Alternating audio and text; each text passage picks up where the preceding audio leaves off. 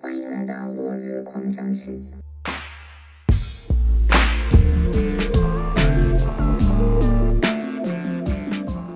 大家好，我是宋。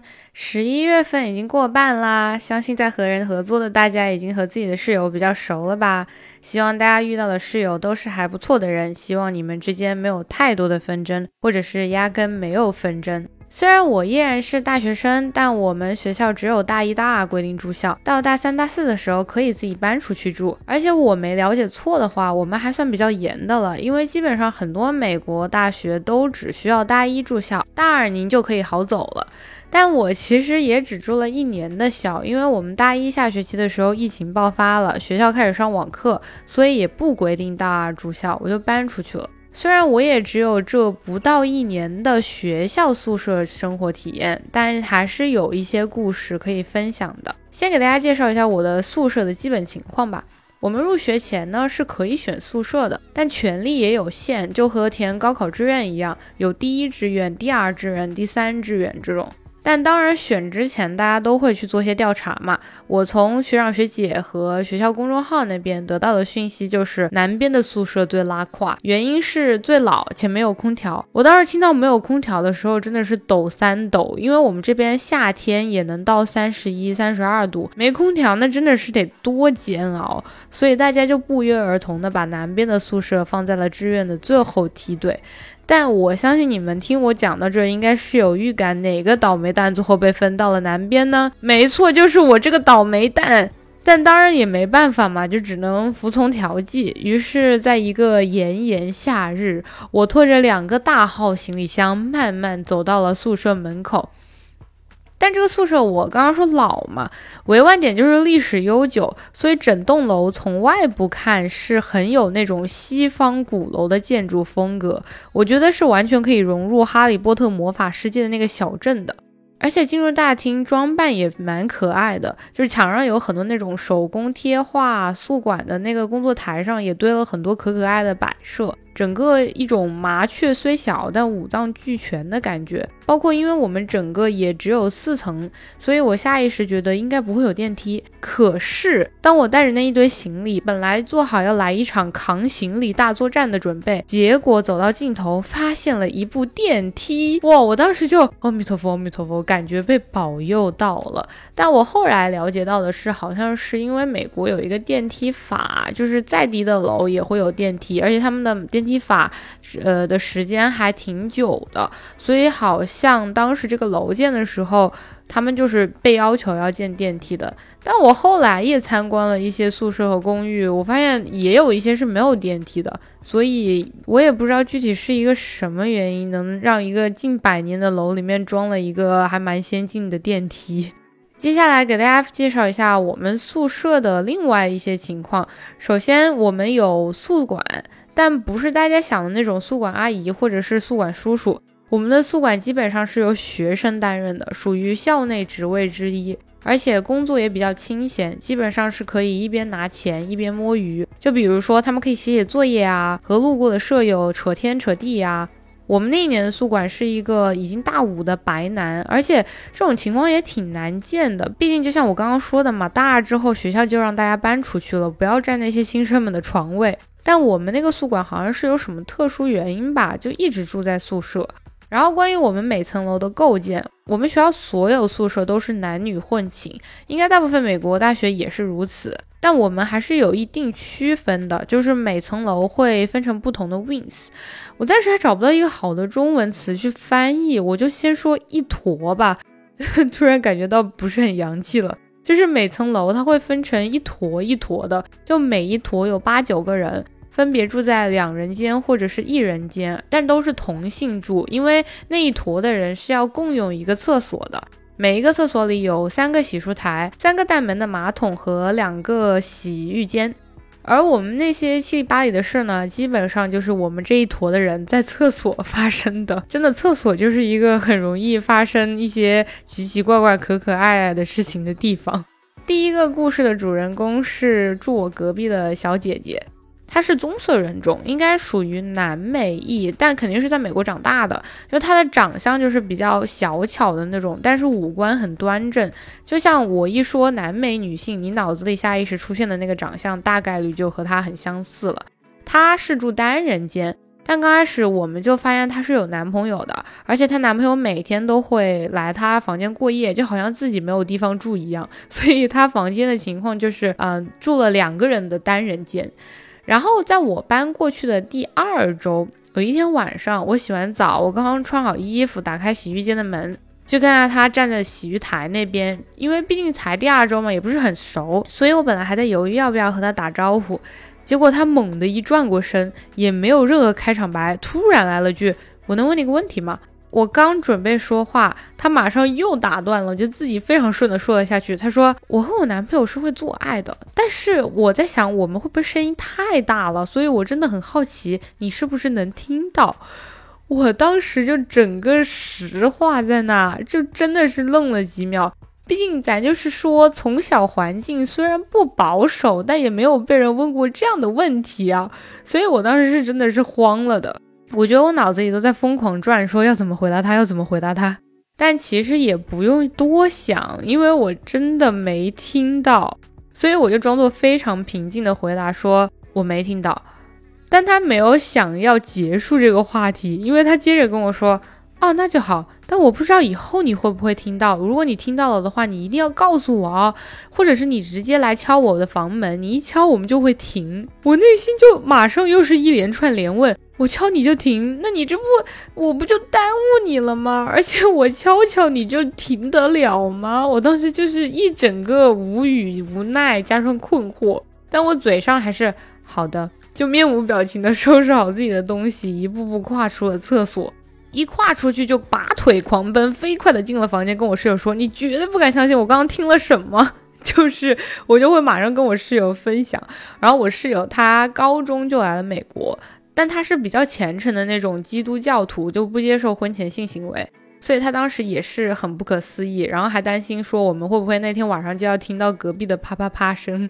但幸运的是，那天晚上我们没有听到。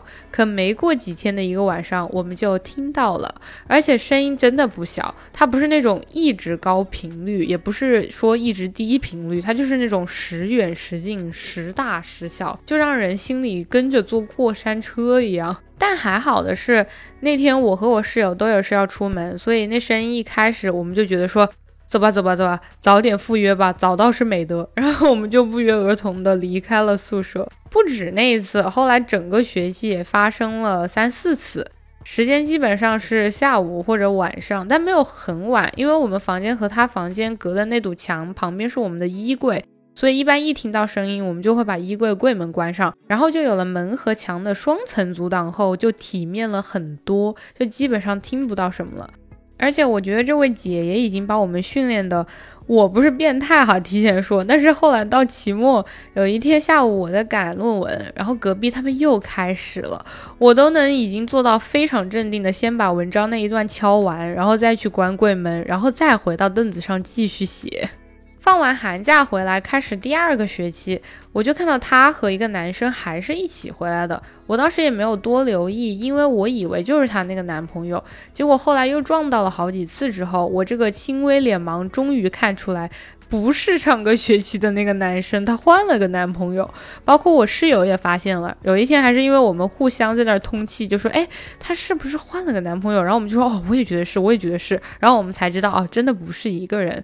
但当然，男朋友是换了，隔壁时不时传来的声音还是依然在的。这个事情的高潮是在第二个学期的期末，有一天晚上我去上厕所，就看到这位姐直接坐在厕所的瓷砖地上，头靠在一个那个。厕所的隔间的门，还有一个我们对门的小姐姐和她坐在一起。然后当时她好像是在和别人打电话，反正就是情绪很激动，声音也很大。我也没仔细听，因为当时我对她是有点不知所措的，生怕她又在厕所问我一个什么当时让我很惶恐的问题。于是我上完厕所就跑了，只是扫到地上，她还放了一个盒子。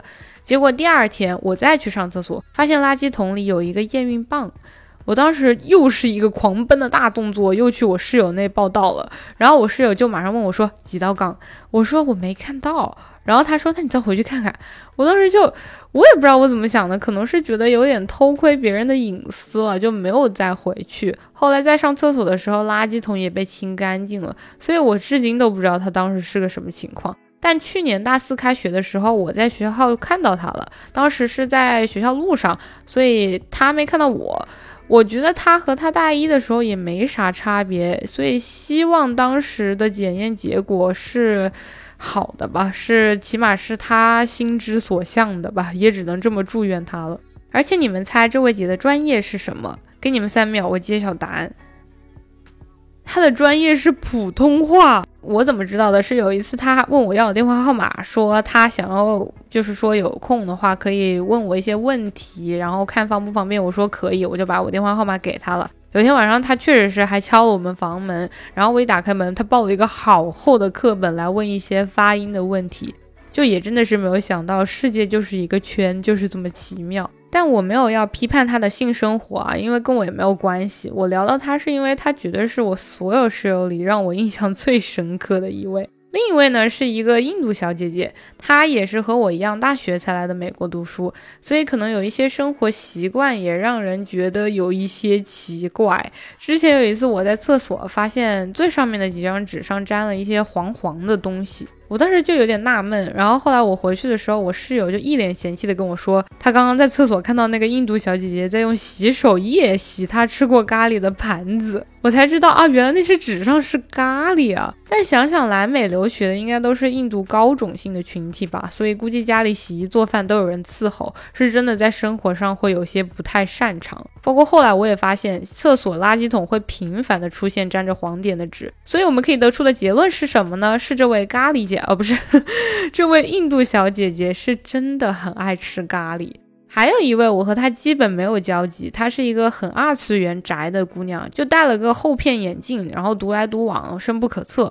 我在厕所只见过她两三次，而且都是我两三点起夜在厕所碰到她，才刚开始洗澡。所以到后来我摸清楚他的阴间作息之后，我睡觉都安稳了，因为我知道尽管是凌晨两三点，我们这层楼也一定有一个人在洗澡，就感觉很安全。最后这一位呢，是一位身高一米七好几、长相大方美丽的奇怪白人小姐姐。我发现没说几个人，但是“奇怪”这个词已经用了很多次了。他给人的感觉呢，就是很亲切，每次在走廊看到你都会主动和你打招呼。但是吧，他打招呼给人一种他鼓了很大勇气的感觉，因为他是那种嘿，就马上低下头，快步马上走开的那种。有天早上我去接水，就看到他已经在那儿接了，我就站在后面等他嘛。其实也没什么，因为毕竟常规的表现就是说你继续接，然后等你水接满了再走。结果他发现我在后面之后，整个人慌张到好像手上窜了团火，就是杯子在手上换来换去，水也没接完，马上就把盖子盖好。但那个水它是自动开关的，所以他动作过于迅猛到那个水还没有反应过来，就继续往外呲。结果他杯子也收回去了，就顺着。刺了他一脸，我当时就看到他大半个脸被打湿，然后回头还对我做了个请的手势，让我接。就整个过程把我搞得非常不好意思。我当时接也不是，不接也不是，想关心他一下吧，我又怕他尴尬。但他马上就走了，我就还是上前去把水接了。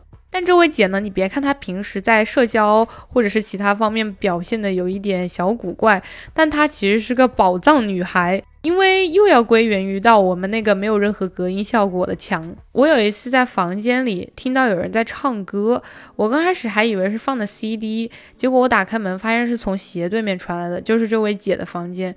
我后来有一次瞄到她房间里是有一架电子琴的，我才知道她是属于那种自弹自唱的歌手。而且他唱的都是自己原创的歌曲，就真的是非常好听，非常天籁。就风格吧，也不是现在流行的那种 EDM 啊、R&B 啊什么，也不是，就是那种比较 free 的那种。因为我也不是很了解歌哈，但我觉得就是那种比较，嗯，就大家会哼唱的那种歌的类型。反正真的非常好听，就感觉如果哪一个那种唱片公司的人听到的话，可能会跟他递名片，然后签约。他要是哪天红了，成为下一个泰勒·斯威夫特，我是一定不会惊讶。所以这几位姐的故事真的足够我讲这一期，但其实还没完。我们那一坨还住了两个人，就是我们对门的两人间，他俩时不时会吵架，就是搞得很像美剧里的那些小女生一样。但我和我室友跟他们没有很多交集，大概就是我们嫌他们太抓马，他们嫌我们太冷静。那本期的宿舍生活奇幻记就分享到这里啦。这一期只是和大家分享了一些。啊，舍友，但他们只是我大学生活的所有同住者的一部分。接下来也可以再聊聊其他人事物，有些事情是因为现在进行时和刚过去时，所以还不便分享。等完结了，有机会的话可以再更新。那就这样吧，希望大家明天起床的时候少讨厌一些这个事件。我们下期再见喽。